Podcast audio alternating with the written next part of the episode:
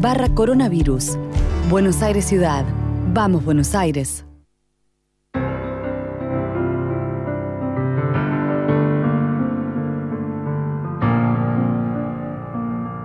Si la dictadura utilizó al deporte desde el comienzo, Recordemos la sucesión de comunicados de la Junta Militar durante el 24 de marzo de 1976, que solo fue interrumpida para transmitir el partido que la selección jugó esa misma tarde contra Polonia en Chorzów.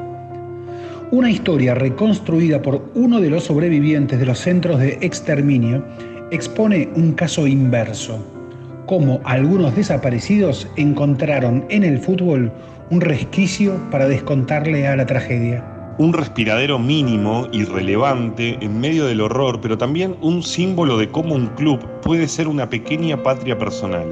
Un gol perdido de un partido olvidado, un Platense San Martín de Mendoza por el Nacional de Primera División de 1976, debería ser declarado el gol de la memoria. Jorge Mario Ramón, ahora de 69 años, ya jubilado y escritor de diversos cuentos, fue torturado durante 14 días en Campo de Mayo es tan futbolero que para recordar el día en que fue detenido lo hace con una referencia a su equipo, River. La noche previa, el 2 de junio de 1976, poco más de dos meses después del golpe, había maldecido en las tribunas del Monumental una derrota contra Chacarita. A la mañana siguiente fue a la fábrica en la que trabajaba, Nestlé, pero no llegó. Una patota militar lo secuestró en las calles de Saavedra. Le siguieron un traslado a un centro de detención y picanas, descargas eléctricas y golpes en todo el cuerpo. Una noche, en medio del aturdimiento, atado de pies y manos y con los ojos tapados por una venda y una capucha, escuchó que tres muchachos le preguntaron de dónde era. Ramón no mencionó la organización en la que militaba, el Partido Socialista de los Trabajadores, sino que les respondió con su barrio de residencia, soy de Saavedra. ¡Uh! ¿Sos de Platense? ¡Qué grande! Le devolvieron dos de sus compañeros de prisión. Siguieron los interrogatorios, las atrocidades físicas, los tormentos psicológicos, el esfuerzo demencial para no quebrarse, las noches de frío sin frazadas y el hambre y la sed en tamaños inimaginables. Jorge recuerda que en aquella convivencia codo a codo con la muerte, su único consuelo fue que la cautela inicial con los dos vecinos de Saavedra e hinchas de Platense que dice eran hermanos, y un tercer familiar de ellos, un primo de Parque de los Patricios y de Huracán, derivó en una relación de compañerismo. Aunque Jorge nunca les vio las caras ni supo cómo se llamaban, esa complicidad derivó en un pedido que los hermanos de Platense le hicieron cuando los carceleros le anunciaron que lo trasladarían del lugar.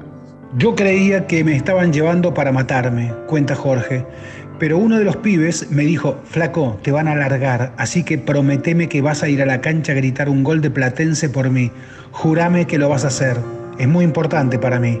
Ya pasaron más de 40 años y el secuestro se me hizo cicatriz, pero esos pibes de Platense todavía me conmueven. Nunca supe nada de ellos. Deben seguir desaparecidos. Jorge cumplió esa solicitud tres meses después de quedar en libertad y de recuperarse físicamente, al menos para volver a caminar. No recuerda el nombre del rival al que enfrentó Platense, pero sí tiene las pistas suficientes para rastrearlo asegura que fue un partido que el equipo de Saavedra jugó como local en la cancha de Ferro contra un club del interior. Las coordenadas de lugar y tiempo se confirman con sencillez porque la única presentación de Platense en Caballito fue contra San Martín de Mendoza el 3 de octubre de 1976. El equipo de Roberto Goyeneche se fue al descanso con una derrota parcial 1-0, pero empató también transitoriamente a los dos minutos del segundo tiempo. Ese gol en la papelera de reciclaje del fútbol argentino lo convirtió el defensor Osvaldo Morelli. Y para Jorge fue todo lo que suele ser un gol, una explosión sin pensamiento, un contagio de alegría, pero sobre todo un homenaje y una promesa cumplida. Tuve tres meses sin caminar y lo primero que hice fue ir a la cancha para cumplirles la promesa a mis compañeros de prisión, recuerda.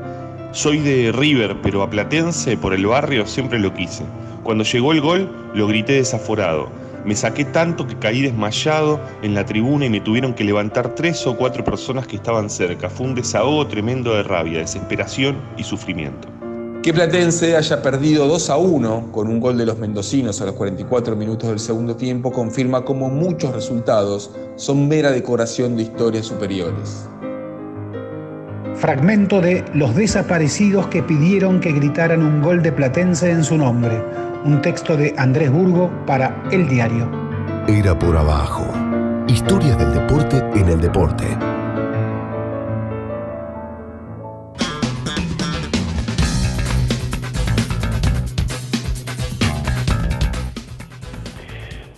Buenas noches, Andrés Burgo, Alejandro Wall. Eh, eh, tanto está el fútbol siempre, siempre presente en nuestras vidas, eh, que allí está la tapa del diario Clarín que dice total normalidad, 25 de marzo de 1976, nos dice que las Fuerzas Armadas ejercen el gobierno, etcétera, etcétera, que juraron los miembros de la Junta, y abajo, abajo, Argentina derrotó a Polonia. ¿Cómo estamos? Bueno, pero ahora, ahora vamos a ir obviamente a, mm. este tema y, charlaremos, pero tanto tiempo, ¿cómo andan?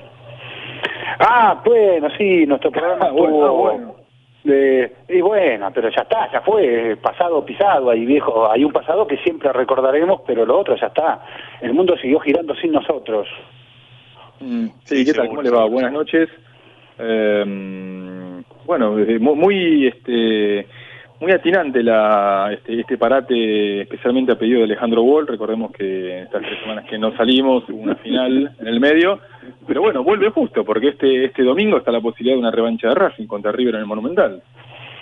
O sea que pasamos de la pasamos de la memoria, verdad y justicia, de este texto tan hermoso, a una simple chicana futbolera de Burgos. Qué feo. No, no, eh, usted, usted acaba este, de hacer una, presentación, digamos, de nuestro regreso, una chicanita y ya volvemos a nuestro tema de hoy.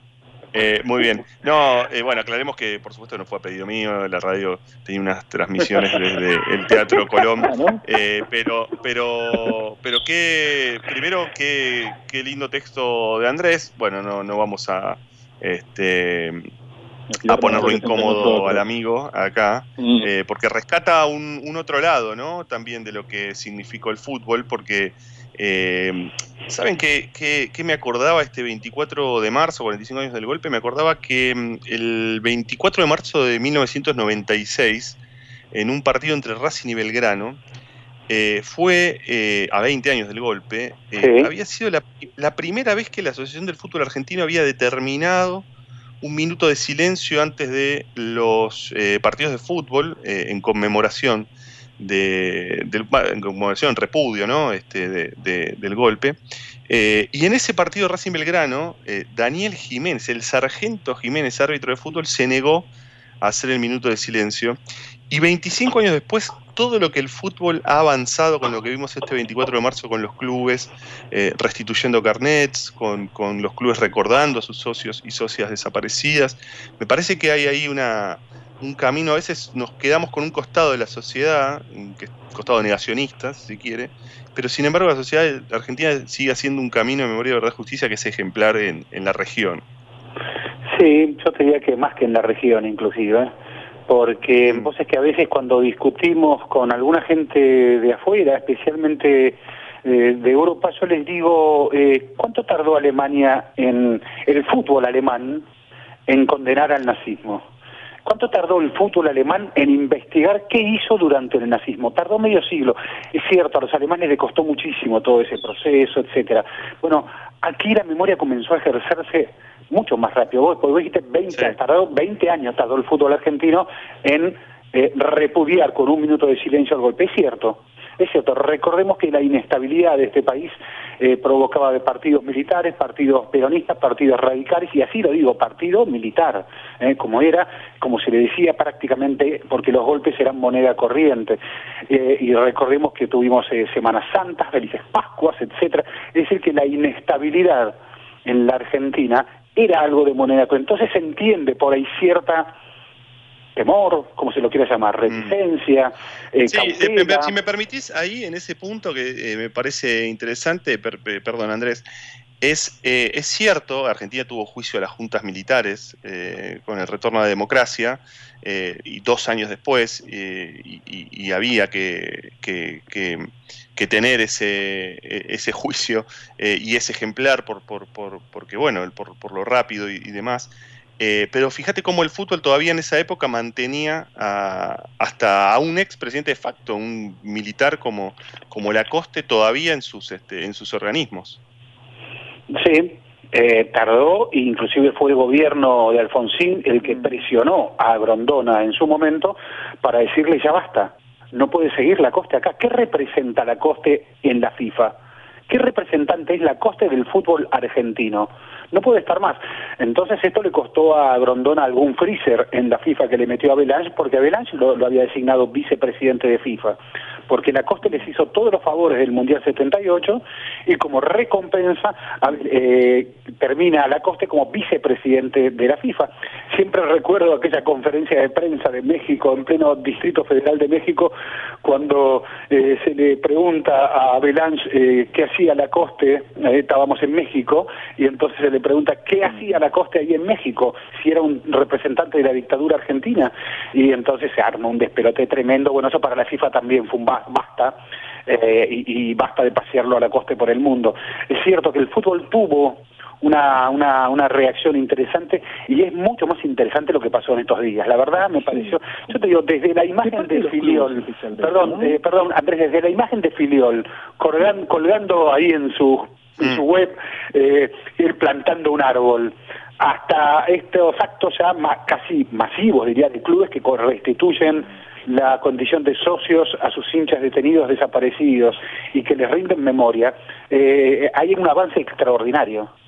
Sí, sí, sí, no, bueno, lo que te decía, perdón por la interrupción, eh, Ezequiel, es que eh, yo lo veo especialmente de parte de, los clubes, ¿no? después de, y por supuesto que lo celebro, esto en verdad empezó hace unos años con, con Banfield, con Ferro, bueno, estudiantes entre sus legajos encontró a, Rodolfo Walsh como socio del Pincha, están tratando de, ver si se encuentran alguna partida este, de Walsh jugando el ajedrez para, para, estudiantes, una partida oficial. Eh, y bueno, argentinos que en estas, después vamos a ver argentinos por un texto súper interesante en estas horas, eh, le restituyó el carnet a siete socios desaparecidos, River, Boca, Racing. Ahora, eh, vos sabés que en esta semana me entré a, mm, a, Wikipedia para ver si, si figuraban los nombres de los dos futbolistas este, asesinados por el terrorismo de Estado. Uno es Antonio Piedoso, un arquero de gimnasia. Cuando me refiero a dos futbolistas víctimas de, terrorismo de Estado, me refiero a que hayan jugado en primera división. Y Antonio Piedoso, que fue un arquero de, gimnasia, que jugó tres partidos en el Metro 73, y Ernesto David Rojas, que fue un delantero que jugó para Gimnasia de Jujuy en, en 1970. Todavía no... A ver, que, que no estén en Wikipedia básicamente significa que no son conocidos por el fútbol. Y ahí cuando digo del fútbol en sí, no sé bien qué es el fútbol en sí, no sé, la AFA, los medios, los hinchas, incluso los jugadores, ahí sí me parece que todavía falta recorrido, aunque es cierto, digamos, que, avanzó muchísimo en este tiempo. Sí, están en el libro, esa compilación de 220 deportistas desaparecidos que sumó el colega Gustavo Veiga, Em, de los cuales 160 creo son rugbyers, ¿no? En un trabajo extraordinario de la San Juanina Carola Ochoa recopilando así datos. Em, no puedo decir el nombre ni el deporte, pero hoy mismo me llamó un deportista consagrado argentino, medallista olímpico, eh, porque está preocupado él para juntar en su deporte em, también qué, qué, deportistas O sea, la memoria, eh, cómo, cómo unos van inspirando a otros, ¿no? Eh, eso me parece algo extraordinario. No, bueno, es que le digo, la tercera edición de esta magnífica obra de Gustavo Veiga, bueno, justamente es una tercera edición porque va sumando, va sumando nombres año a año y, em, empezó por 30 deportistas desaparecidos y ya va por 200. Y les agrego algo, ya que nombrás al rugby, eh, y es que hasta la UAR se pronunció, la Unión Argentina de Rugby, esta semana, eh, y eso también me parece un... Eh, porque Incluso hay que verlo también en el sentido eh, de, de, lo que rodea, ¿no? Porque había que ver, por ejemplo, en la publicación de la cuenta de Twitter de la Unión Argentina de Rugby, eh, las respuestas que tenía, ¿no? Eh, eran bastante duras. por, un sector y, bueno, fue, costó, hubo mucho trabajo ahí para que la dirigencia se pronunciara y, lo hizo este 24 de marzo. Sí, fue notable eh, porque hubo larga gestión para que esto sucediera y el rugby en este proceso de, de construcción, podemos llamarlo, que está queriendo hacer porque el rugby ha sido eh, protagonista de episodios eh, bastante lamentables en, los últimos tiempos, eh, estoy hablando de fuera de las canchas, bueno, adentro de la cancha cuando se olvidaron del Diego algo pasó también ahí, ¿no? Este, más allá de triunfos extraordinarios, después de esta larga gestión finalmente la UAR decide hacer este paso y, y reconocerlo.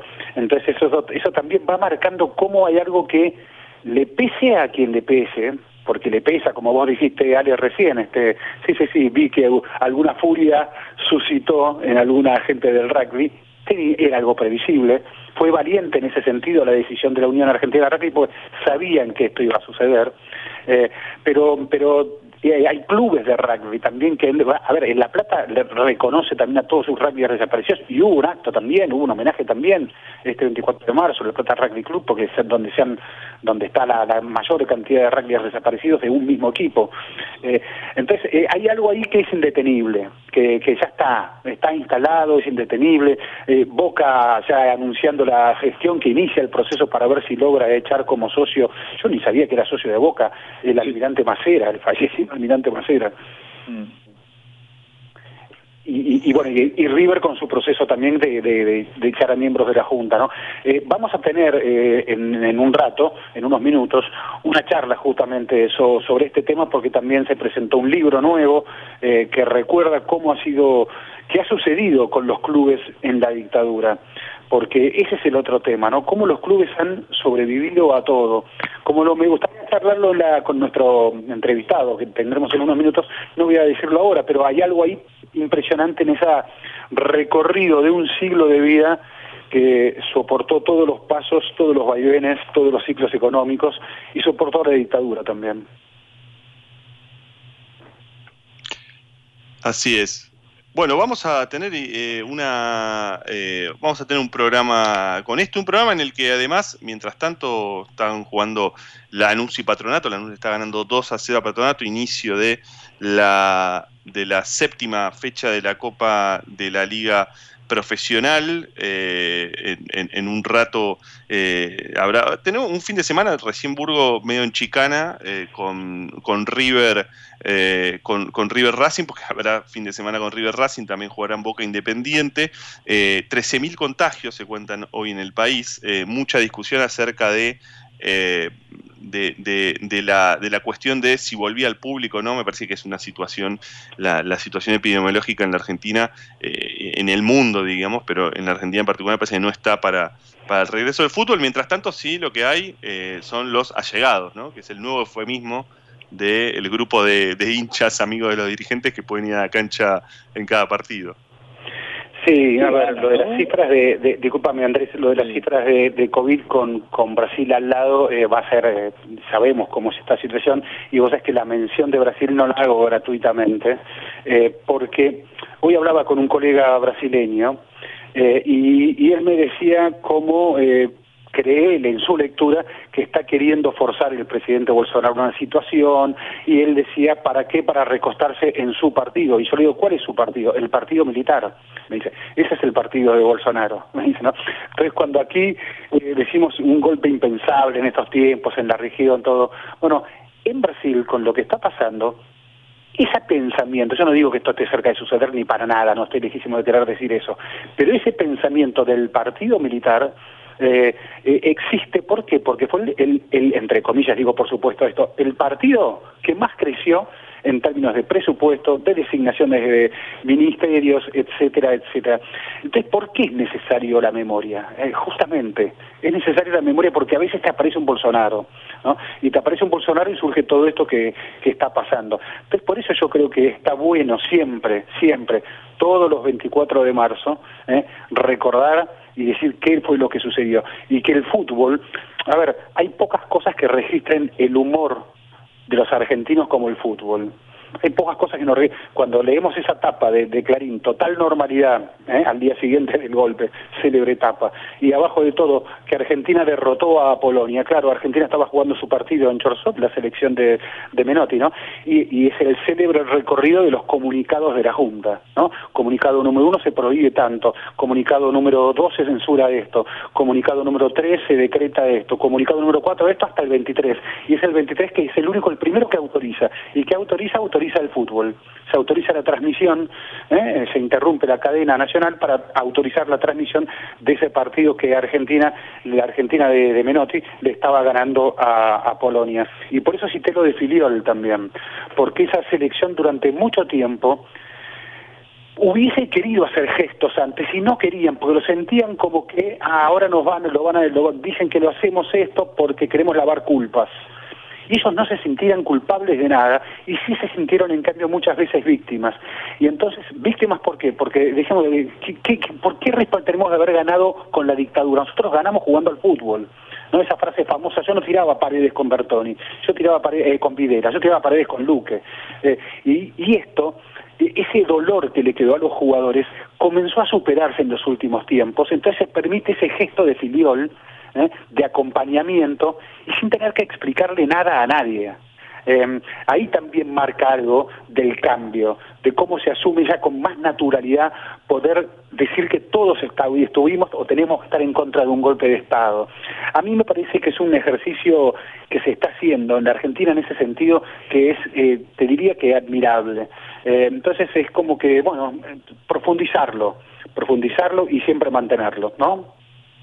Sí, y, con, una, con un detalle que creo que además eh, también sucede en el fútbol argentino, a diferencia de, por eso yo también marcaba lo que sucedía en la región, digo, porque por las características de lo que fue la región, los golpes, los, golpes militares en la década del 70, eh, las dictaduras, eh, el plan Cóndor, pero me parece importante remarcar que mucho de todo esto eh, sucede porque los clubes siguen en manos de los socios porque los clubes siguen siendo asociaciones civiles sin fines de lucro y entonces lo que termina jugando obviamente es el trabajo militante de muchos socios, el trabajo político hacia dentro de los clubes que permite, porque hay resistencia, no es que esto sucede eh, porque sí, hay mucha resistencia de, muchos clubes, cuesta mucho eh, eh, avanzar, cuesta mucho hacer este tipo de cosas. Entonces,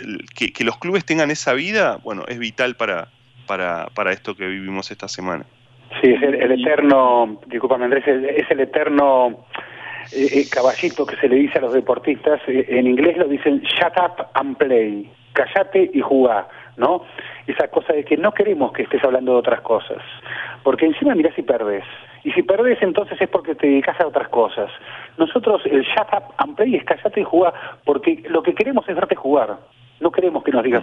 Entonces esto sucede, esto es universal. Entonces en estos tiempos donde ya todos los deportistas en muchísimos lugares han salido a, reclamar, a, protestar por situaciones ya de estos tiempos, em, que los deportistas argentinos hayan asumido hace ya tiempo eh, acompañar este proceso es extraordinario. A mí, me, a mí por lo menos me parece notable y bueno, y, está siempre con todo el recorrido que estuvo eh, la, la historia de Diego Maradona, como vos que supo reclamar eh, siempre eh, que no jamás se quedó en eso de soy deportista y otras cosas no de, de estas cosas no hablo no mm. siempre salió de ese rol sí. no no te decía que coincido más con Ale porque me, da la impresión que, que al menos en estas horas digamos fue más un recuerdo de los socios de los clubes de los dirigentes que, que los deportistas al menos en actividad, no no no de los ex deportistas, como dijiste recién del Pato Filiol, que durante ah, tiempo sintió, digamos, que bueno, que esto le estaban sacando este, una, porción de la gloria. Pero lo que te quería decir, digamos, así, así como decías de la total normalidad y, y, y, cómo el 24 de marzo del 76 lo único que, que, interrumpió esta cadena de marchas militares y de comunicados fue el partido que Argentina jugó en Chorzów, en, en Polonia, bueno, el viernes que viene va a ser 2 de abril y, y, esa y el fútbol también, digamos, siguió este siguió girando con normalidad, así como en el golpe de Estado. De hecho, eh, pocas horas antes del golpe de Estado, en la casi en la medianoche del 23 de marzo, River termina un partido contra, contra Portuguesa de Venezuela y, los hinchas recuerdan que al salir, digamos, del Monumental ya iban los tanques enfilando hacia la Plaza de Mayo. Bueno, digamos, cuando empieza la, guerra de Malvinas, el fútbol no para tampoco, digamos, el fútbol en ese sentido lamentablemente siempre fue utilizado, digamos, por, por, los militares y este, y Argentina fue el mundial de, México y perdón de México de España y este y se siguió jugando a la fecha como si nada. Eh, esa total normalidad bueno habla de un fútbol que lamentablemente en ese momento este, tuvo que tapar esos agujeros no les parece si vamos a una pausa y después nos parece era por abajo Ezequiel Fernández Murs Alejandro Wall Andrés Burgo. En la 1110.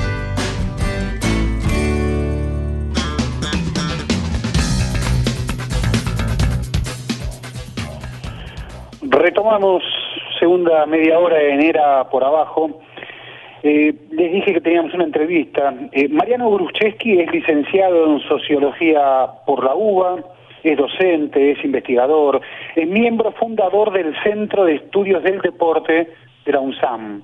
Y justamente con la UNSAM, la Universidad de San Martín, eh, es compilador, junto con Ranán Rein y Rodrigo Dascal, amigo de la casa, de un libro flamante que fue presentado ayer, Deporte y Sociedad Civil en tiempos de dictadura.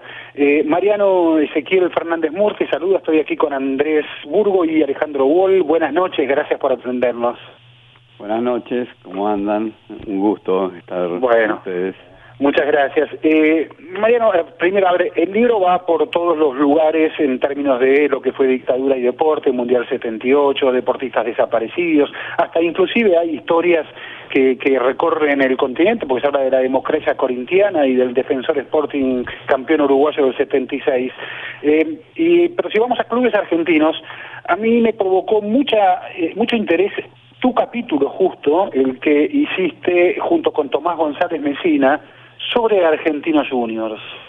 A ver, Argentinos Juniors eh, tenía un presidente eh, en años de la dictadura, eh, que era miembro del ejército argentino, retirado un cabo sastre del ejército, próspero cónsul, y estaba así en su fórmula con un comisario, Domingo Tesone, pero había un hombre fuerte en ese club, como fue eh, el general Suárez Mason, pajarito, genocida. ¿Cómo, ¿Cómo, y bueno, y es el club de Maradona?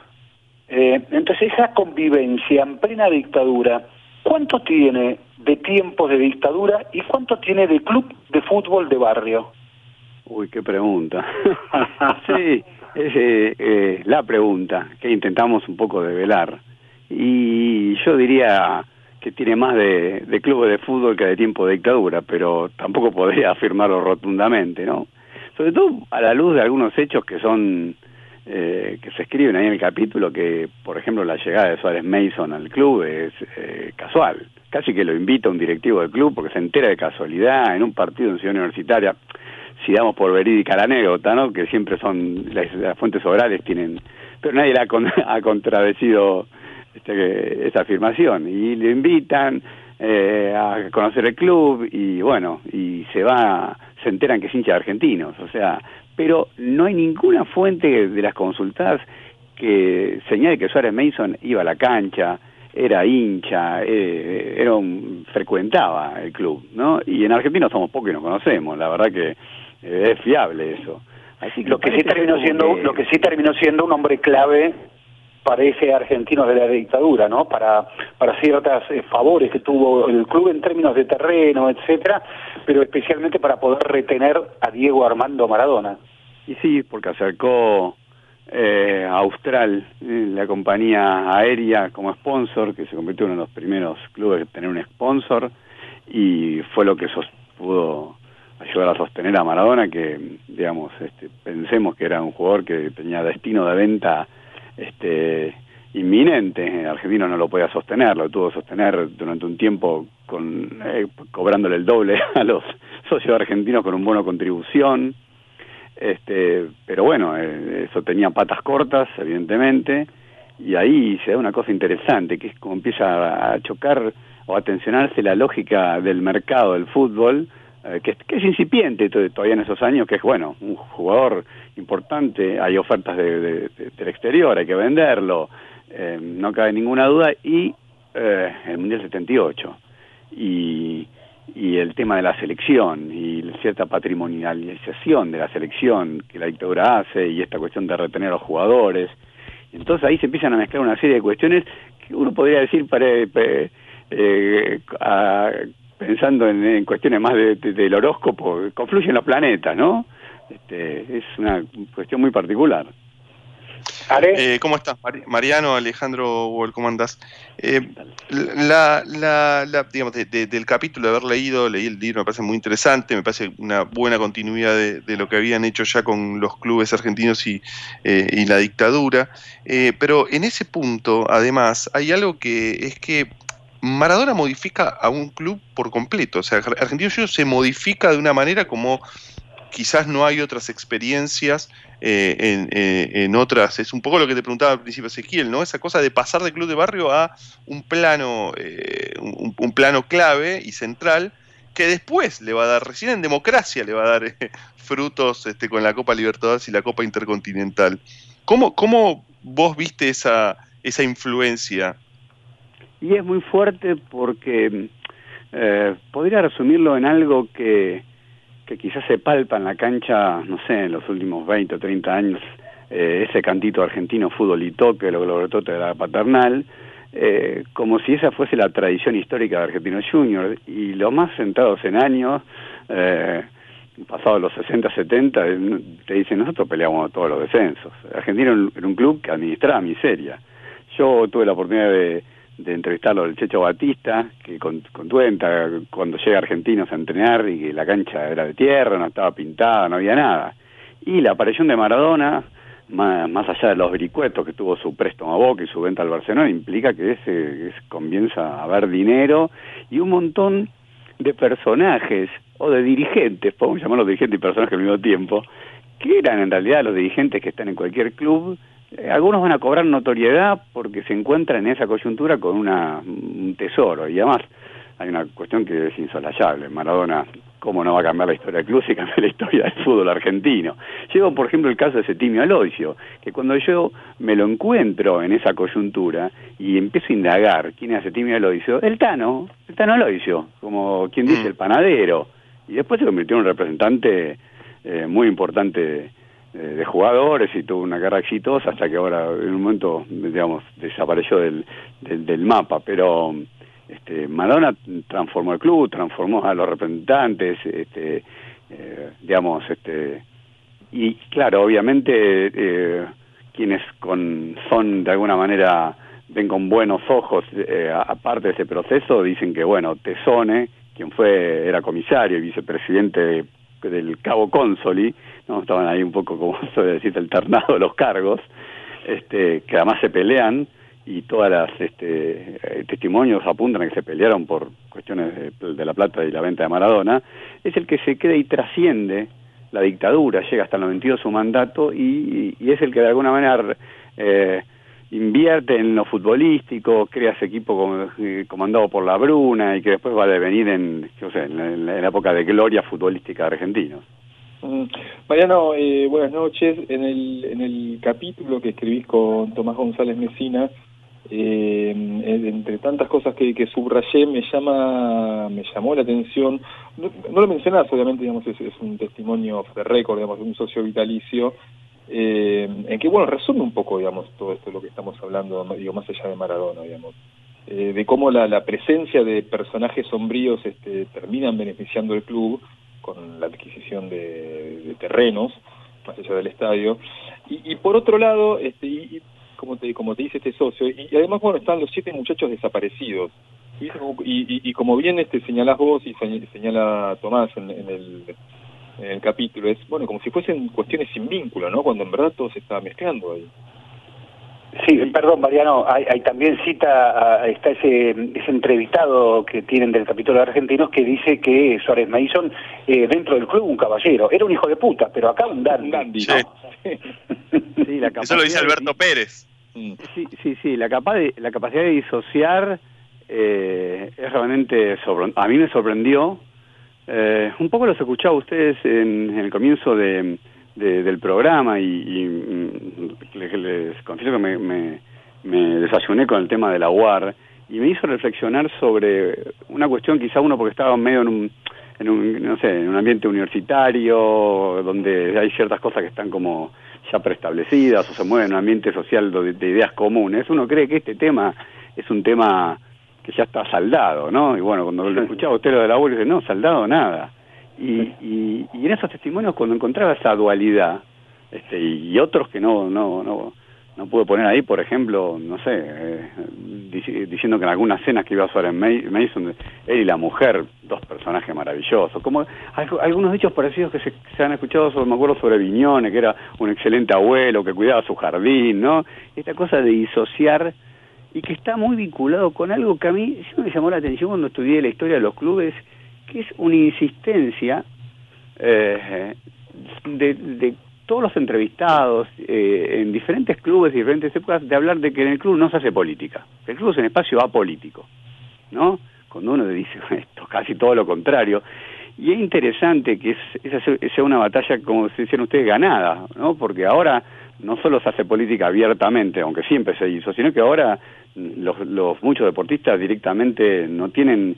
Eh, ese discurso. Hay una, una batalla por el sentido que me parece que se ha ganado, ¿no?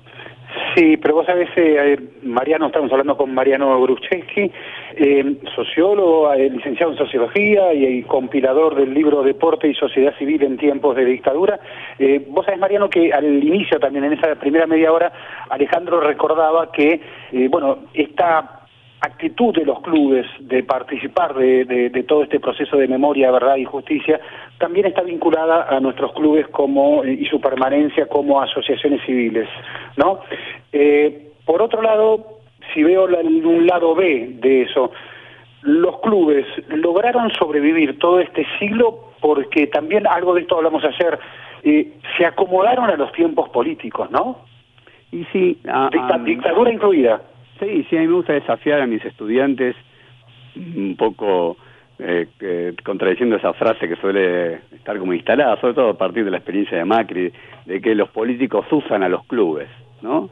Y yo digo, bueno, si miramos, si la lente la ampliamos y miramos 100 años de historia, yo voy a llegar a decir casi que los clubes usan a los políticos. Es una especie de, a mí sí me gustó la figura de una especie de los clubes como unos dados donde son capaces de mostrar la cara que es más eh, afín al gobierno de turno. A mí me tocó hacer una investigación sobre Vélez, donde se lo vi con un timing fenomenal, eh, cuando Vélez empieza a, obtener los terrenos del, del, donde está el estadio, el polideportivo, nombran socios honorarios a, a dos gerentes de los ferrocarriles ingleses, Perón los estatiza y después nombra socio, eh, eh, socio honorario este, a Perón y así va cambiando y digamos la, la, Argentina pasa como un poco dijiste vos Ezequiel la Argentina pasa y no es, no es poca cosa porque pasa un vendaval y los clubes eh, tienen una gran capacidad adaptativa una gran capacidad de adaptarse a, los tiempos y de sobrevivir y, por suerte no me parece. Sí ahora vos sabés que ya que usaste la palabra usar no este los políticos en los clubes la dictadura usa eh, leí a un, a, un este, periodista este, que, que, recopila cosas de, Maradona, que decía cómo la dictadura usó a, Diego Maradona. Eh, ¿Utilizarías ese verbo eh, con, con, lo que estudiaste y con lo que eh, finalmente concluyeron vos y Tomás? Jamás utilizaría el verbo usar para Diego Maradona, por definición. Quiero decir, y para el fútbol tampoco sobre todo porque y, sabes que eh, perdón y, para, para que me lo para que me lo me lo complemente porque me interesa también es está la voz de Diego en un momento que aparece en el capítulo pero me gustaría saber si había más. No, no, no había más que lo que aparecía en la revista El Gráfico, que, que además fue un actor central de toda esa coyuntura. Eso también sorprende, pero bueno, me estoy yendo de la pregunta inicial que, que, sí, que cosa volvemos, pero eh, Maradona, por lo menos en lo que se expresa en ese momento y por lo que cuentan los dirigentes de esa época, eh, tenía ya su carácter, con 20 años, era un tipo que amenazaba con decir, bueno, abandono el fútbol, ¿eh? si no me consiguen la casa que me prometieron, me voy. Si no, si no me venden y me cortan eh, la carrera deportiva, me dedico a otra cosa. Y, y no lo decía mm, en broma, ¿no? Con lo cual, y, y esto me, me remite a, a una, una, una, cuestión que hay que pensar un poco del fútbol, que es, es una arena media movediza. Eh, yo, claro. yo no creo que uno pueda hacer un cálculo matemático, bueno, agarro, me meto en un club, hago política, me hago famoso, gano dos campeonatos y después soy presidente de la nación. Bueno, eso le pasó a Macri eh, con un comienzo fallido, pero un jugador que se resbala, patea un penal para afuera y pasás de ser héroe a cebollita subcampeón y, y, te, quizás te ligas un redoblante en la cabeza, ¿no? Quiero decir, es una arena movediza.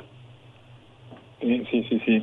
Eh, Mariano, uno de los eh, uno, de, uno, de, los tantos aciertos de este, de este capítulo, eh, Maradona, Suárez Mason y la Asociación Atlética Argentino Junior, que está dentro de, del libro Deporte y Sociedad Civil en tiempos de dictadura, que salió hace pocos días, es una historia no muy conocida, que es el hijo de Suárez Mason, eh, Suárez Alanis, Alais, Suárez Alais, eh, jugando en Argentino Junior, jugando es cierto un torneo amistoso en Japón, y pero después sentado en el banco suplentes en un, un par de partidos de, de, primera división.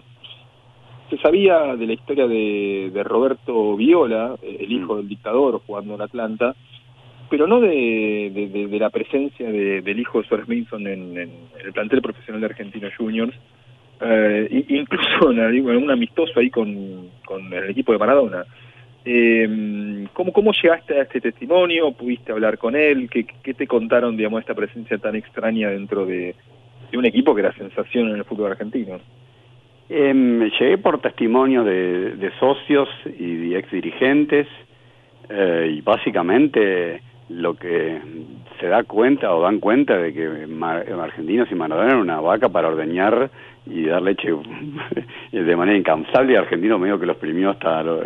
entonces, ¿qué sucedía? Jugaban partidos amistosos en, todas las entre semanas, todo el tiempo. Entonces, estos partidos amistosos, que no eran una competencia oficial, eran el momento para, me imagino, hacer descansar a algunos jugadores de primera. Diego no podía descansar porque era la gran, digamos, la, la, para eso se hacía el partido. Y entonces ahí está ese toma y daca, ¿no? Ese de cuestión de, bueno, yo los ayudo, eh, a conseguir el predio y, y, tengo uso mis influencias para medicina del club y mi hijo juega total es jugador de fútbol no es que de repente llaman a es eh, hay una línea a ver a veces cuando, yo pienso que, digamos hay jugadores que son muy destacados pero después hay otros jugadores eh, en general en los planteles me están metiendo en un lío no pero que, que uno dice bueno son jugadores que más o menos se parecen entre sí y qué, qué arroja la balanza para que uno sea eh, convocado o juega titular o no. Y bueno, deben jugar otros intereses, ¿no? Eh, uno no puede no poner a Messi, pero el resto de los jugadores, bueno, no sé si me metí en un lío ahí. Eh, no, no, pero te meto en otro mejor. Este, porque me, me, me dejó pensando esto de Vos, vos, me cerraste una pregunta anterior que te dice que, que, por suerte tal vez creías que los, los clubes tuvieron este poder de, de, de adaptabilidad al tiempo político y eso explica tal vez eh, la, la, la supervivencia con todos los, no solo los cambios políticos, sino los eh, vaivenes económicos que ha tenido el país en, en, este siglo. Este, pero ¿Cuánto de, de, de, bueno puede tener que en una tribuna estén casi compartiendo tribuna eh, desaparecidos, o sea, víctimas y victimarios, ¿no? Porque, por ejemplo, ese día del 20 de octubre del 76 que Diego debutaba, en la tribuna estaba uno de los siete hinchas desaparecidos que, que Argentino se recuerda ahora, ¿no? Y, y, y seguramente algunos de esos siete hinchas pasaron por centros clandestinos que controlaba eh, Suárez Mason, justamente, el hombre que luego eh, se convirtió poco menos que en benefactor del club, ¿no? Eh, es, es, lo que hay, es, es, eso es así, el cuadro es ese. Ahora, ¿está bueno que el cuadro sea ese? Eh, difícil, ¿no? Este, lo que yo digo es que, retomando lo que ustedes hablaron al principio, que es en tanto asociaciones civiles sin fines de lucro, en tanto asociaciones que están en manos de los socios, eh, sabiendo que a veces están en más en manos de los socios que otras veces, a veces y además algunas veces están en manos de socios que se dedican a los negocios, siempre hay eh, un margen de maniobra que quizás no hubiese en una asociación privada para que eh, aparezcan reivindicaciones o aparezcan espacios de disputa, ¿no? Quiero decir, eh, la, la, pregunta que nos que un poco disparó estos dos tomos es esta pregunta sobre eh, qué pasa que en los clubes siguió habiendo vida democrática, actividad política como si nada, cuando está todo clausurado, ¿no? Ahí hay un espacio y bueno, esa es una característica de nuestros clubes, que hay vida democrática, que son asociaciones civiles sin fines de lucro.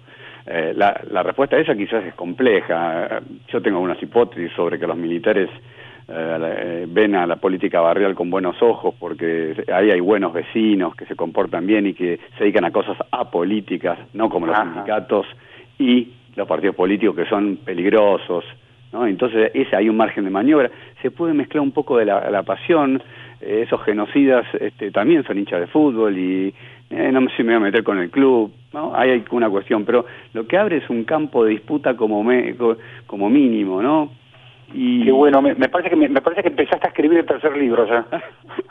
sí, mira, y te voy a decir una cosa, porque eh, hacia dónde queremos apuntar, tenemos un tercer libro en mente y que justamente mm, trata de vamos a tratar de trabajar los 90, la época del embate privatizador que también fue un momento de disputa.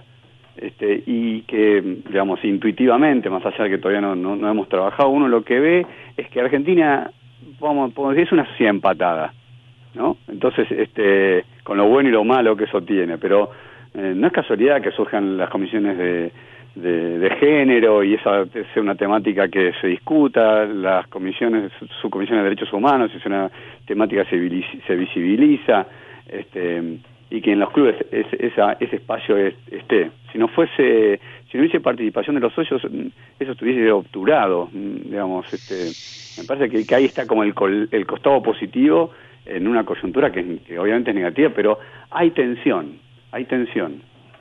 Clarísimo. Mariano Grucheski, licenciado en Sociología por la UBA, compilador junto con Ranán Reini y Rodrigo Dascal de Deporte y Sociedad Civil en tiempos de dictadura, libro que fue presentado ayer y cuya lectura recomendamos. Muchísimas gracias, Mariano, por la charla. ¿eh? Bueno, gracias a ustedes. Era por abajo. El programa deportivo de los viernes en la 1110.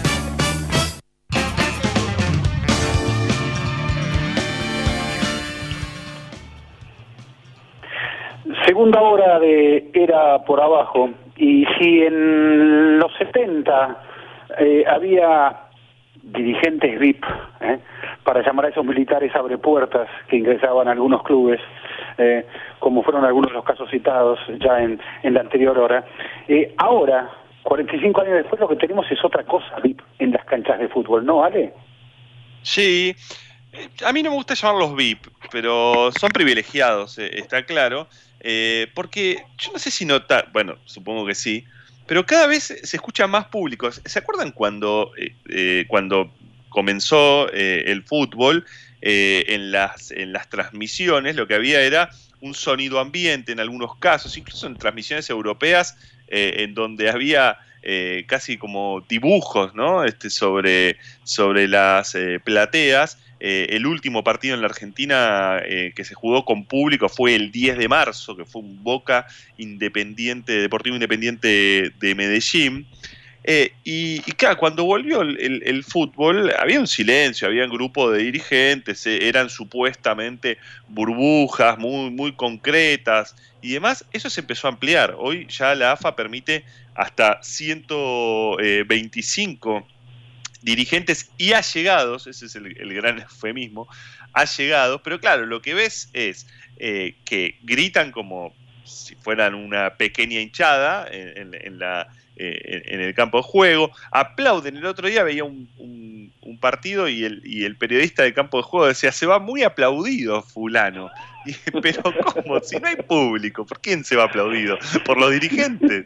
Este, putean a los árbitros, putean a los técnicos.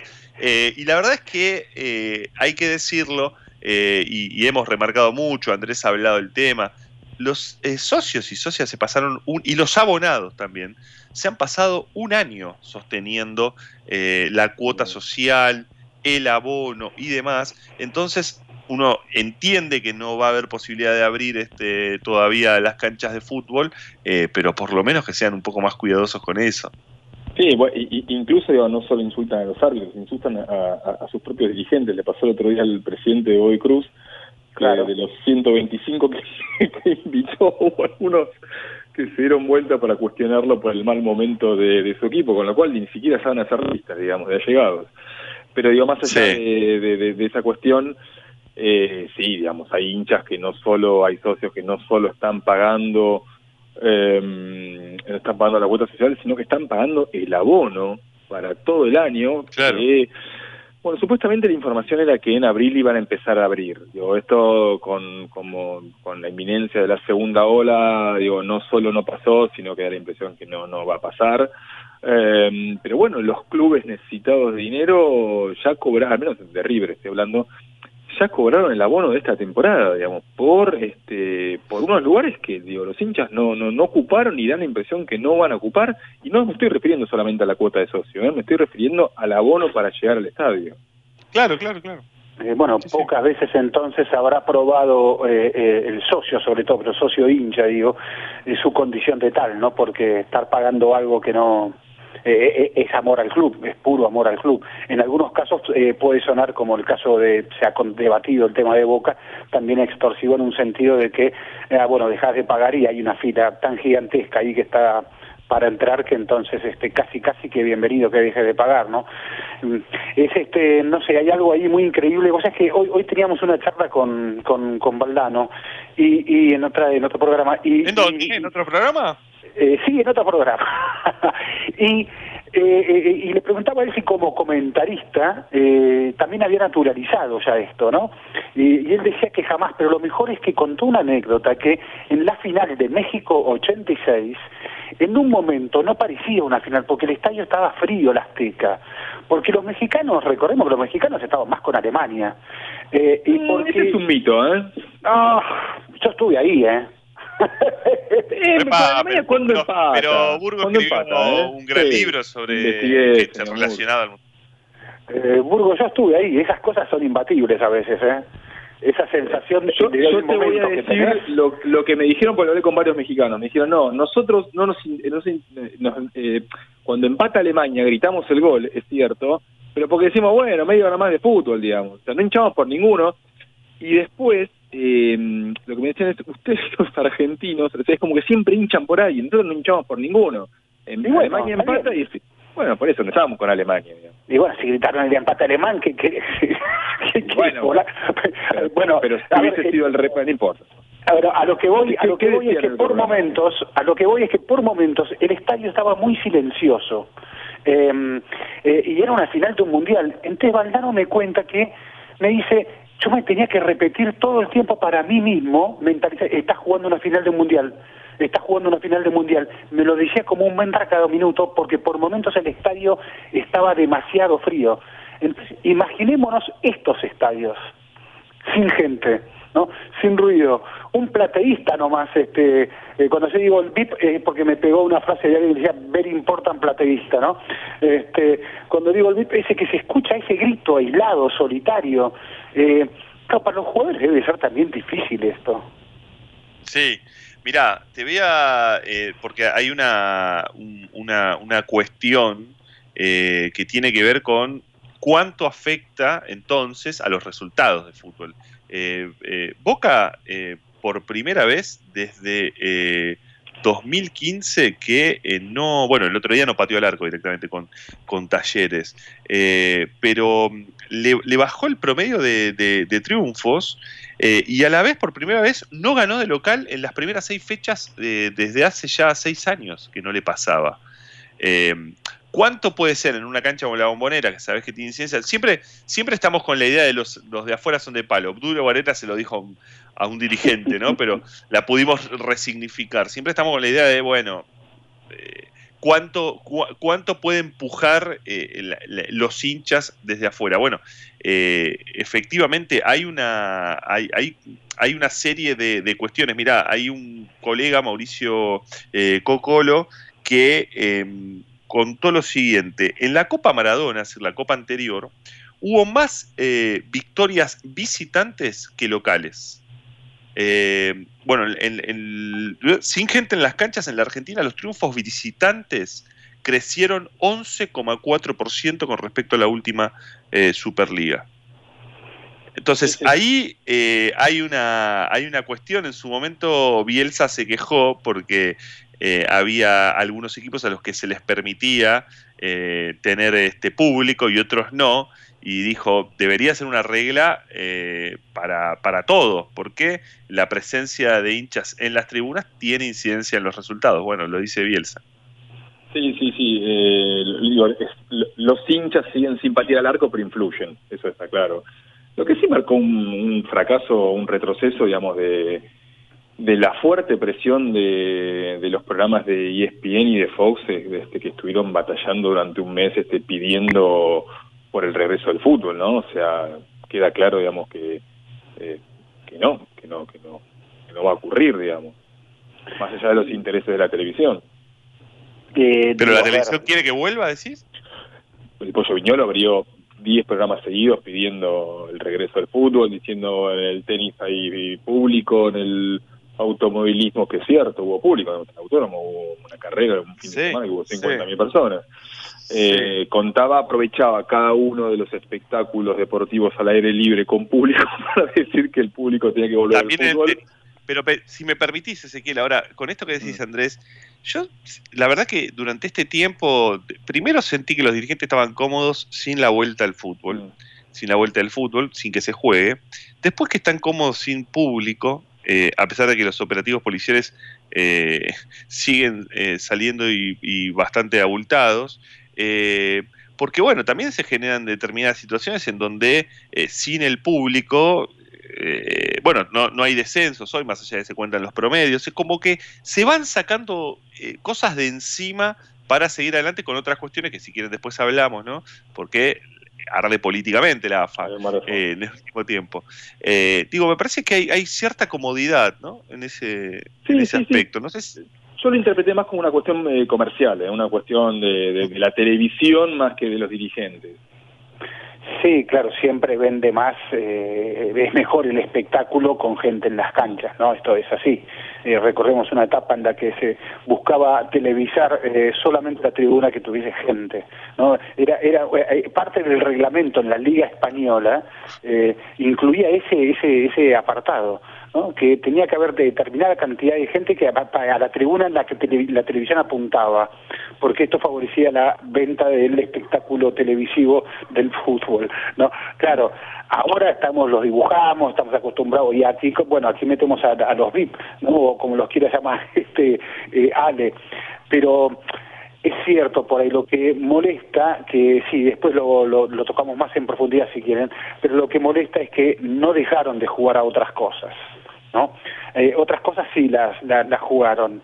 Eh, y si, si vos decís esto, contabas Andrés, de eh, que, que, bueno, citan que en otros espectáculos deportivos, en otros, hubo gente, y bueno, si partimos de ese lugar, y entonces, ¿por qué no el fútbol? Sabemos todos que el fútbol tiene otra complejidad.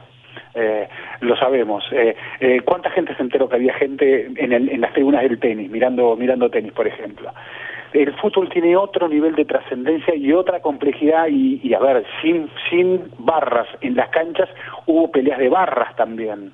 Eh, las banderas de los barras están. Y las banderas de los barras están. Entonces ahí hay otra complejidad que le añade el fútbol, que no es eh, solamente, che, 30% de gente en las canchas porque la verdad que te podría tener una lógica ahora ahora con la con este eh, amenaza de rebrote no claro ahora ahora la discusión es un poco ridícula casi diría pero eh, dos meses atrás eh, un mes atrás inclusive cuando se veía gente en otros lugares y, y, que eran espectáculos deportivos ¿por qué no entonces en el tenis decía uno en el fútbol perdón ¿Cuál es el problema? Pero claro, un 30%. pero perdóname, cuando, cuando, te, cuando te digan, bueno, vuelve el público, vamos a suponer eh, segunda parte del año, vuelve el público, 30% del aforo de un estadio. De ese 30%, de ese 30% que, que ingresa, ¿quiénes van a ser los, el primer grupo que va que sabemos que va a entrar? Barra Bravas, amigos dirigentes. Obvio. En realidad lo que, lo que expresa la pandemia expone una situación que ya era previa.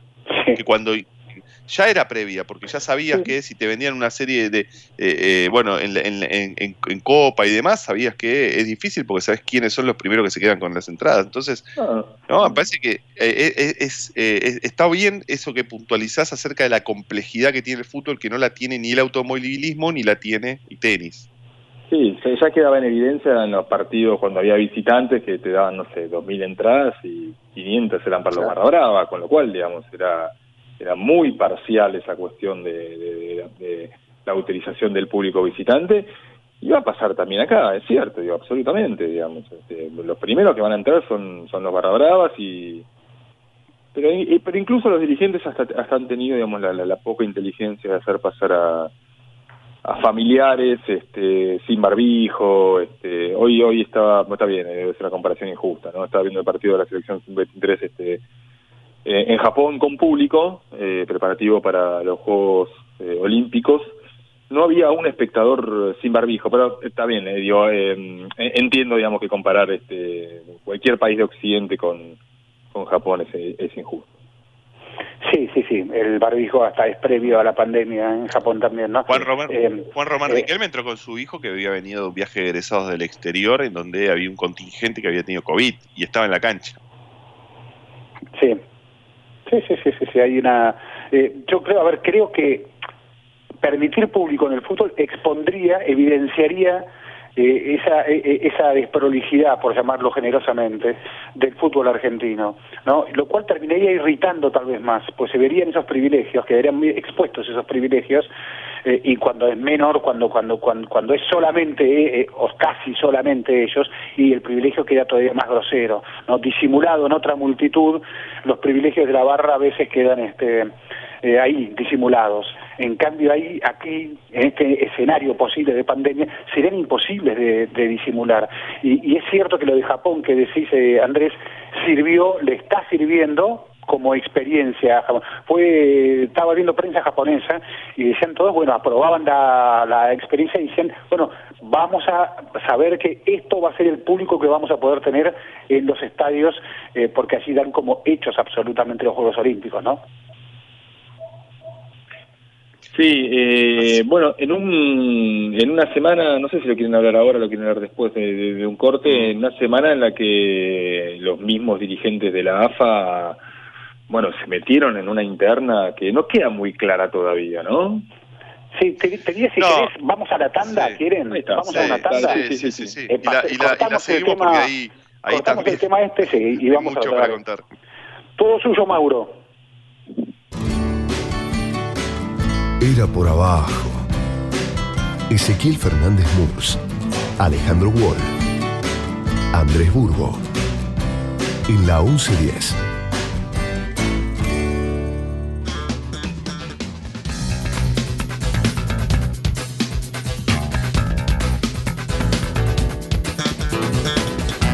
Retomamos en por abajo. ¿Qué tenemos, Wall? Están empatando 0 a 0 Unión Sarmiento de Junín, Sarmiento de Junín, que es el equipo que la semana pasada, con 17 contagios en su plantel, eh, incluido el médico que había estado vacunado, es importante decirlo, eh, y que se contagió porque aún vacunado, vacunado por eh, Mario Rodríguez por ser personal de salud, pero aún vacunado uno puede eh, contagiar, digamos, ¿no? Lo que genera la vacuna son los anticuerpos necesarios para atravesar el coronavirus eh, de la mejor manera. pero bueno, ganó Sarmiento la semana pasada aún esto, hoy están empatando a los 13 minutos del primer tiempo con Unión 0 a 0. Hace un ratito nada más, Lanús le ganó a Patronato 4 a 2. Vos me lo marcaste en el grupo de WhatsApp que de, producción efectivamente que Patronato viene de eh, perder a su presidente, que falleció eh, esta semana nada menos en medio de esta, de esta pandemia. Eh, el presidente de Patronato viene de, falleció creo el, martes, ¿no? Sí, me, me, me sorprendió que decir lo que pensé iba a tener algo más de repercusión en términos de, del fútbol, ¿no? Este, hoy, hoy, así como me emocionó, hoy me pareció muy lindo el homenaje que hubo en Japón a, a Diego, a Luque y a Sabela. Me pareció bien Fue el primer partido de Argentina, ¿no? Después de sub-23, pero el primer partido de una selección de fútbol eh, masculina eh, después de la muerte de Maradona. Sí, sí. ¿Les produjo algo? Eh, a mí me, me uh, ver la selección de vuelta. Este, a mí me, algo me, me gustó. pero ahora, pero estabas, estabas por decir algo sobre Miguel Ángel Holman, el presidente de, de Patronato, que falleció por coronavirus. Así como me, no, decir, perdón, tenés razón. Así como me, me, me gustó ese homenaje, me pareció ver poco poco homenaje, poco acompañamiento. Es un par, es un presidente de un club de primera división. Eh, y, bueno, y, el COVID está ahí arrasando. Eh, y bueno, este, me pareció como que, no sé, esperaba una, un algo más.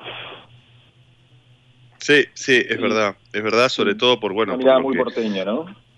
Eh, puede ser, exactamente, sí, sí.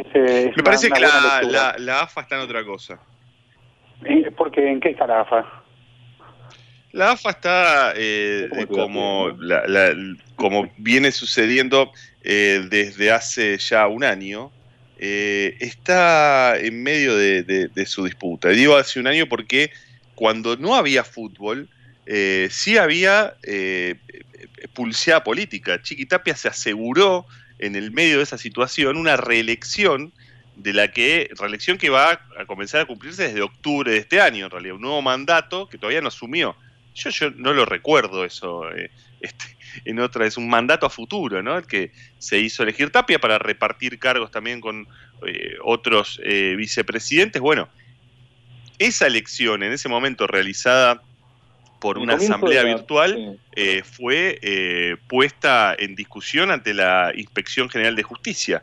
nada menos que, y este para mí es el dato, con un ex aliado de, de Chiquitapia, que es eh, Ferreiro, ¿no? El hombre de, Nueva Chicago. En realidad no es el propio Ferreiro el que hace la denuncia, sino es el presidente y, secretario general de Nueva Chicago, pero Daniel Ferreiro obviamente es el hombre de, de, la, lista y de ese sector eh, político, pero no es solamente Ferreiro eh, y no es solamente esa presentación del IGJ, sino también eh, son decisiones políticas, decisiones políticas que tienen que ver incluso con la mirada del propio presidente de la Nación, Alberto Fernández.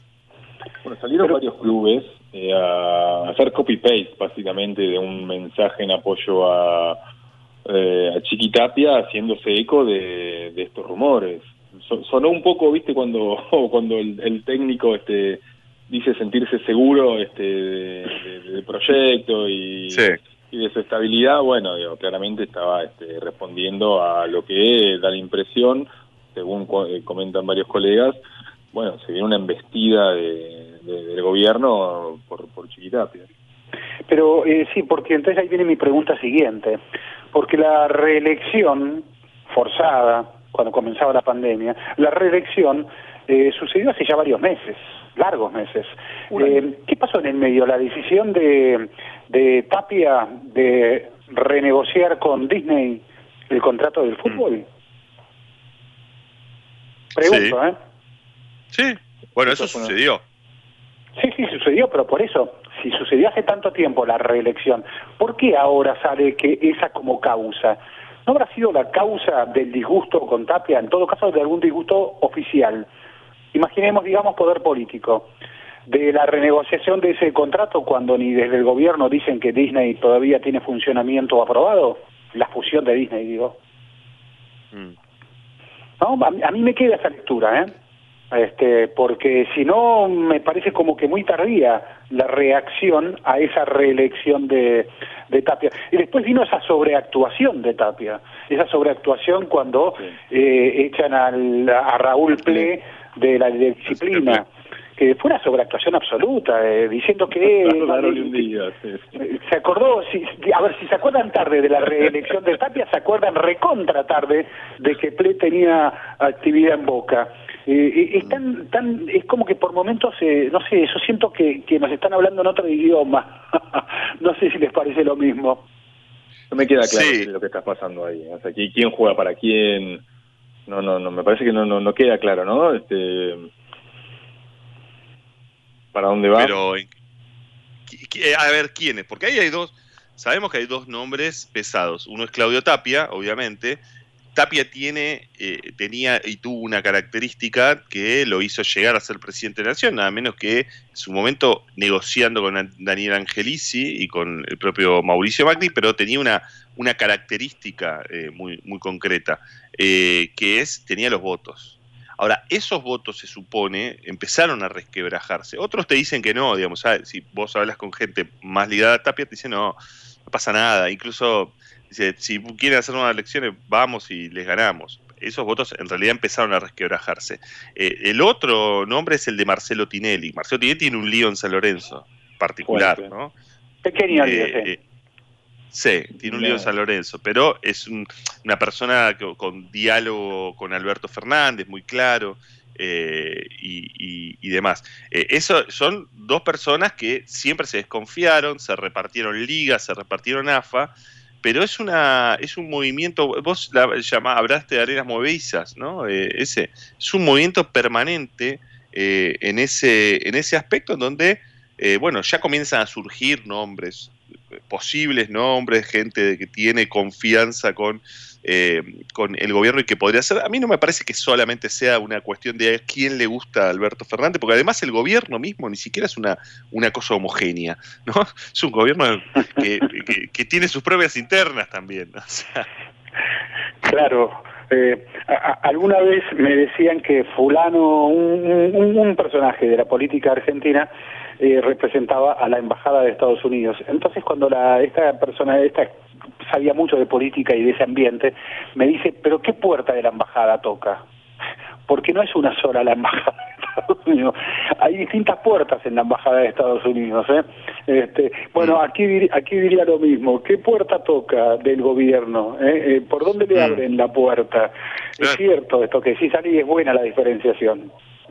Y sí, porque eh, incluso en la, en la, en la mesa de, discusión eh, con esos sectores, digo, eh, el gobierno es claramente Alberto Fernández, no sé si podríamos llamar el albertismo, el kirchnerismo y el, el, masismo. Bueno, Massa tiene una terminal en la AFA que es Pablo Tobillino, que es un hombre de mucha confianza de Claudio Tapia, pero yo hoy empezaría a dudar de esa relación. Y es un hombre muy fuerte, Tobillino integró el comité regularizador en su momento, eh, hoy es, secretario, eh, aunque no es este santiagueño, tiene mucha fuerza obviamente en Santiago del Estero.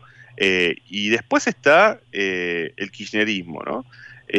bueno, hay que ver ahí este, qué pieza pueden mover y luego, eh, lo, ha dicho en las últimas horas, el presidente defensor del grano, Marcelo Achille, eh, uno de los vicepresidentes elegidos en, la, en esa elección que hoy está puesta en discusión, que tiene fue funcionario en su momento del gobierno de Cristian Fernández de Kirchner, tiene una buena relación con Alberto Fernández y encima el Congreso del PJ. La semana que pasó se hizo nada menos que en Defensor mm. del Grano. Y además el presidente River, que también se candidatea con la dificultad histórica que implica que los presidentes de River y Boca no no no, no han llegado a ser este presidentes de la AFA por una cuestión casi obvia, ¿no? O sea, sería un incordio, digamos, ya digo, o en su momento o, o Donofrio en este, digamos, llegar al, sillón más alto del fútbol argentino es entendible que, que haya ahí como una especie de pacto no no escrito por el cual ni River ni Boca pueden llevar a un dirigente suyo a lo, más alto de la Ahora, ¿no, sienten esa situación en donde todo... Eh, em, eh, es yo no, no, recuerdo un momento tan así en donde todo, se, todo está por completarse eh, en el fútbol argentino. está por completarse la disputa de poder, tiene que resolver esa disputa de poder en la AFA para saber hacia dónde va. Eh, se tiene que resolver qué, qué, va a ser del fútbol argentino en términos de, de competitividad. Seguimos jugando eh, copas que no son torneos ni liga y después se va a jugar un torneo por seis meses. No, sabemos bien cómo funciona eh, la estructura. la selección argentina todavía es una incógnita, no la podemos ver jugar, se suspendió y demás. Es como, hay como una situación en la que es muy difícil poder pensar, y la televisión, que vos lo marcaste, ese, porque eso está en discusión. Hay una fusión que tiene que aprobarse. Sí, es cierto, es cierto. Sí, sí, es cierto. perdón, a, los tiempos atípicos se suman otras situaciones atípicas. ¿No? Sí, sí. sí, sí, en, en, las últimas horas, eh, ayer fue el presidente de la Confederación Brasileña, Caboclo, Em, eh, salió, un audio donde él dice que hay que jugar el fútbol, porque bueno, claro, si aquí se debate público, así con 3.000 muertos por día, eh, lo que se está debatiendo es por qué se sigue jugando fútbol, no público. Mm. Eh, y, entonces el presidente de la Confederación en un audio, eh, alguien se lo filtró, dice, hay que jugar porque la cadena Globo quiere que juguemos. es extraordinaria la crónica de Folia, Folia es el principal diario de Brasil, porque claro, ellos llaman a Globo, Globo es también diario y es competidor, y llaman a Globo y le piden a Globo una opinión sobre esta declaración del presidente. Y bueno, el Globo dice, no, nosotros no presionamos jamás a nadie, nada, es lo que la Confederación decide, las autoridades de salud de este país decidan, nosotros jamás vamos a presionar a nadie. Eh, entonces, son tiempos atípicos y, y en otros países inclusive hay cosas más inciertas todavía en términos de liga de fútbol. Pero aquí lo que se agrega ahora es esta incertidumbre institucional, porque convengamos, vos le decías, eh, construyó eh, poder Tapia, cuando asume, va construyendo un poder que para mí es el poder más fuerte construido en el postgrondonismo en la AFA. Eh, y esa mm. sensación estaba muy instalada. Eh, porque finalmente había también eh, Boca y River a su modo terminaban acompañando, cuando se termina la liga profesional se decide todos están ahí otra vez en la casa madre del fútbol argentino, ¿eh? ¿perdón? Que duró muy poco el apoyo de River y Boca. Bueno, por eso te pero parecía que el hombre había construido poder. Entonces, a mí me sorprende que apenas meses después de eso eh, se esté debatiendo si Tapia sigue o no sigue. ¿No? Me, algo pasó en el medio. E, esa construcción de poder implicó muchos derrotados, implicó algunas mm. traiciones, como, como se le puede decir en la jerga. ¿eh?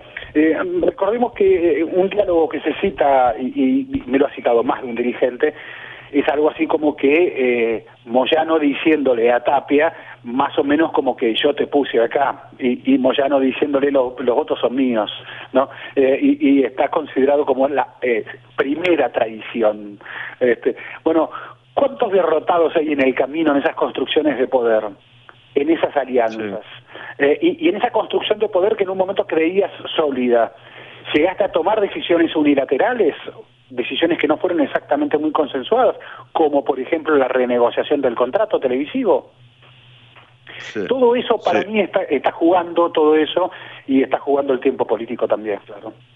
Sin duda, y, y los tiempos políticos, cuando vos hablas del post-grondonismo, fue muy, eh, fue muy difícil porque todo, todo fue inestable. Pensemos que a Grondona lo sucede Luis Segura. Hoy, ¿dónde está Luis Segura?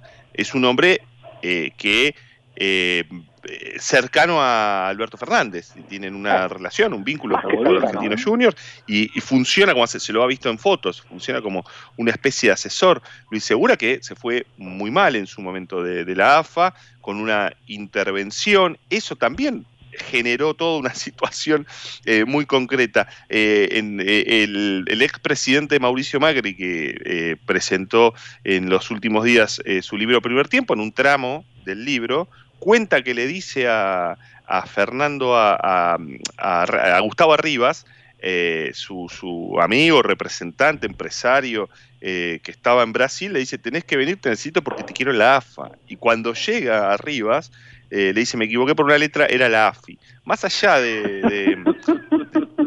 más allá del chiste, ¿no? De haberle dicho, te quiero para la AFA y después era para la AFI, bastante eh, eh, distinto. Bueno, algunos dirigentes desconfían también de cómo actuó la AFI con, ellos, pero es otra, otro aspecto. Eh, hay un reconocimiento ahí de que ya quería intervenir. Bueno, esa intervención, ese juego político, esa tentación de cada político de, de, querer meterse en la AFA, eso jugó también a, esa, a esta inestabilidad tan, tan, tan concreta y hoy también porque estoy seguro que Alberto Fernández debe tener mucho interés en la AFA, pero porque, porque es, futbolero, porque eh, le gusta y porque es una, mm. un, lugar de, poder como ironizaba ironizaba alguien enojado porque se aumentan los clubes en la primera división, no, no me dijo ni AFA ni AFI, me dijo, la AFA es Asociación de Fútbol del Ascenso, me dice ya no fútbol argentino.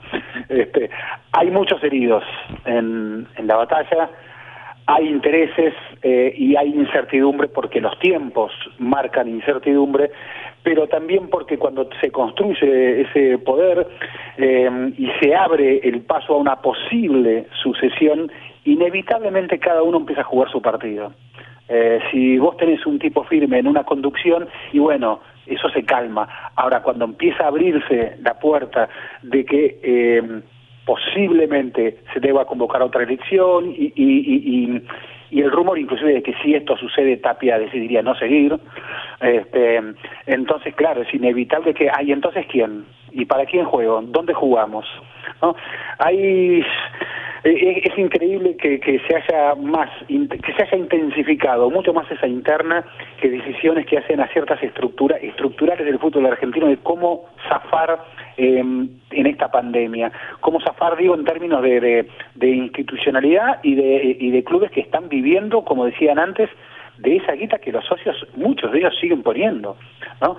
Eh, ¿cómo, cómo, cómo, reorganizás, y no ese poder, esa, esa puja por el sillón, sino cómo reorganizás la estructura? cómo la, la reacomodás, ¿no? Ese, a ver, la, FIFA misma en los últimos, eh, bueno, esta misma semana anunció pérdidas muy grandes, eh, entonces, eh, la derrota es de todos en general, salvo algunos, algunos pocos que cuentan billetes ahí en Wall Street, el resto es de todos la derrota. Y ya no estoy hablando solo de vidas humanas, estoy hablando de retrocesos en términos de desde los salarios hasta, los trabajos y hasta los ingresos. A ver, eh, eh, y cierro con esto. Eh, Barcelona estaba haciendo las cuentas porque ahora, ahora todo indicaría como que Messi podría llegar a quedarse, pero está claro que no le podemos pagar esos 120 millones de euros anuales que, que estaba ganando. Barcelona solo en un año de pandemia perdió 85 millones de euros solo en un año de mm. pandemia perdió 85 millones de euros. Este, entonces eso, eh, epa, ¿cómo, cómo, cómo reacomodar los porotos a, a, una economía distinta, no? Algo de eso es lo que le está pasando al fútbol argentino, pero le suma la incertidumbre institucional. Y a Messi que todavía no lo podemos ver este en la en la selección eh, argentina. Pero sigue jugando como los dioses. Sí. Ahora volvemos. Era por abajo. Ezequiel Fernández Murs, Alejandro Wall, Andrés Burgo. En la 1110. I'm a member of the LGBTQ community with pink hair, and where I come from, I could have only dreamed that I would be standing in the position. Es Megan Rapinoe la crack del fútbol femenino de estos tiempos. Y está diciendo que ella es miembro de la comunidad del FTBI, con el pelo rosa. Y de donde vengo, Jamás hubiese podido imaginar que hoy estaría subida al escenario de la Casa Blanca. También soy un atleta profesional y he ayudado junto a todas mis compañeras de equipo, presente virtualmente hoy aquí, a ganar cuatro campeonatos de la Copa del Mundo y cuatro medallas de oro olímpicas para los Estados Unidos. Y a pesar de esas victorias me ha devaluado, me han faltado el respeto y me han rechazado por ser mujer. A pesar de todas las victorias, todavía cobro menos que los hombres que hacen el mismo trabajo que hago yo. Por cada trofeo, que son muchos, y por cada victoria, por cada empate y por cada partido que jugamos, nos pagan menos. Y sé que hay millones de personas discriminadas por su género en el mundo y experimentan lo mismo en sus trabajos. Eh, estimados eh, Ale y Andrés, eh, Megan Rapino eh, ha sido la voz más potente del fútbol. No hablo, no digo fútbol femenino o masculino en estos tiempos modernos. Eh, cada vez que sube a recibir un premio es una arenga. Eh, claro, el fútbol femenino tiene mucho que reclamar mm, y ella no mira hacia otro lado. Ella se hace cargo de eso que tiene que reclamar y justo en su país por ahí es donde mejor están el fútbol femenino, pero ella reclama por, está reclamando por todas. En cambio, eh, tan acomodado en su burbuja, utilizada como nunca la expresión, tan acomodado en su burbuja, en el fútbol de élite masculino es como que está muy, muy, eh, ¿cómo diríamos? Eh, muy dormidito, muy cobrando, contando los billetes.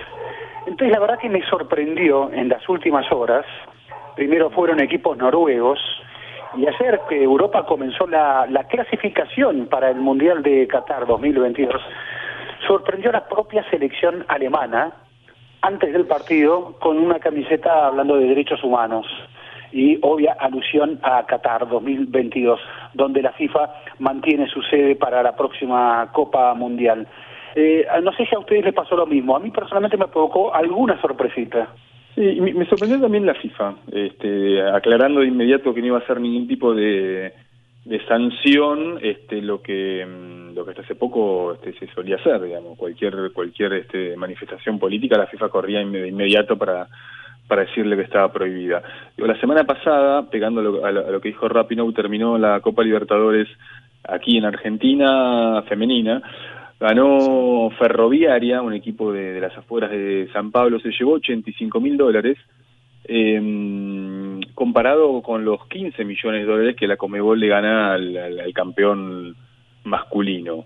Una diferencia, bueno, no soy claramente un experto en matemáticas, pero insisto, de 15 millones de dólares a 85 mil dólares en horas en que está por comenzar la tercera edición del campeonato semiprofesional del fútbol femenino. Empieza mañana sábado a partir de las 11 de la mañana, mejor, de, mejor dicho, de las 10 de la mañana.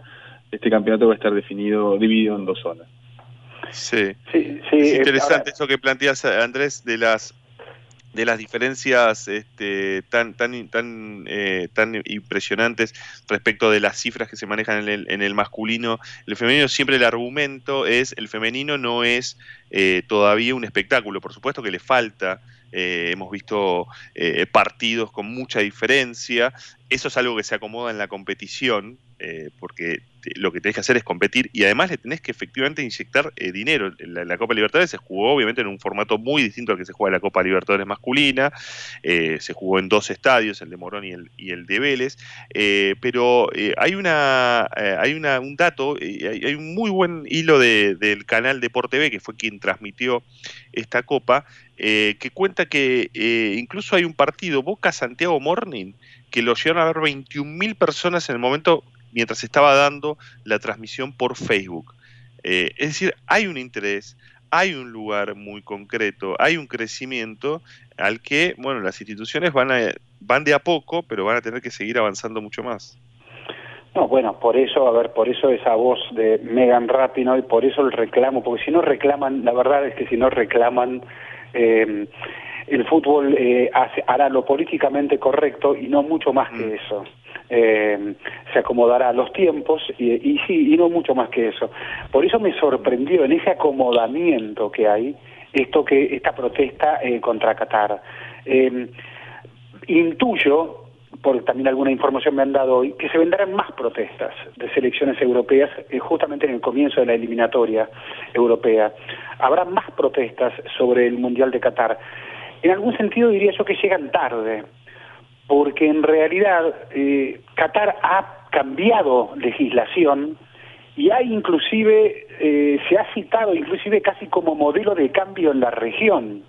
Los cambios que ha implementado Qatar, obligado, porque ahora es vidriera internacional, están obligando a otros países vecinos hacer casi lo mismo, sobre todo con el tema de los trabajadores, los migrantes, los trabajadores que eh, que han, a ver, de sol a sol y, de un sol de 50 grados, claro, no de un sol cualquiera, este, por una paga sabemos que es miseria, y en condiciones donde se les retiene pasaporte, etcétera. Bueno, muchas de esas eh, eh, condiciones miserables han cambiado y han cambiado justamente por presiones de la FIFA y organismos internacionales. Organismos de derechos humanos se han puesto en contacto con las autoridades de Qatar por eso digo yo que me sorprende también, la, por un lado me sorprende porque rompe su, su comodidad el fútbol masculino, pero por otro lado me sorprende porque en un sentido llega tarde, eh, a menos claro que comience otra onda de presión, porque se va a hacer acortando los tiempos, y comienza entonces una nueva presión para Qatar. Eh, ¿Acaso Europa estará interesada entonces en recuperar esa sede mundial? Mm. Es, es, muy, es muy posible, se va también a venir toda una discusión en ese, en ese aspecto, ¿no? Sí, sí, sí, sí. Estimados, eh, si les puedo contar simplemente porque queremos mandarle un mensaje muy grande desde aquí a, Víctor Hugo Morales y me acaba justo de llegar el, el, aviso del amigo Julián Capazo que me dice que Víctor Hugo sigue reaccionando bien y los valores continúan estables. Se espera que la reacción del organismo siga favorable como hasta ahora. Su ánimo continúa muy bueno, se siente y se lo escucha cada vez mejor. Eh, no quería, eh, así como dijimos que se ignoró eh, o, que se minimizó este, la mención de algunas personas fallecidas en ese caso por COVID. Bueno, Víctor Hugo contrajo, se contagió con el COVID, nos preocupamos en un momento por su salud, pero está en una situación de estable, según nos dice Julián Capazo, y, y, se, mejorando, reaccionando bien, nos dice este último comunicado. Bueno, sí, sí, sí, mandamos, mandamos un abrazo y, y a seguir cuidándonos. Eh, seguimos nosotros haciendo era por abajo cada uno en nuestras casas.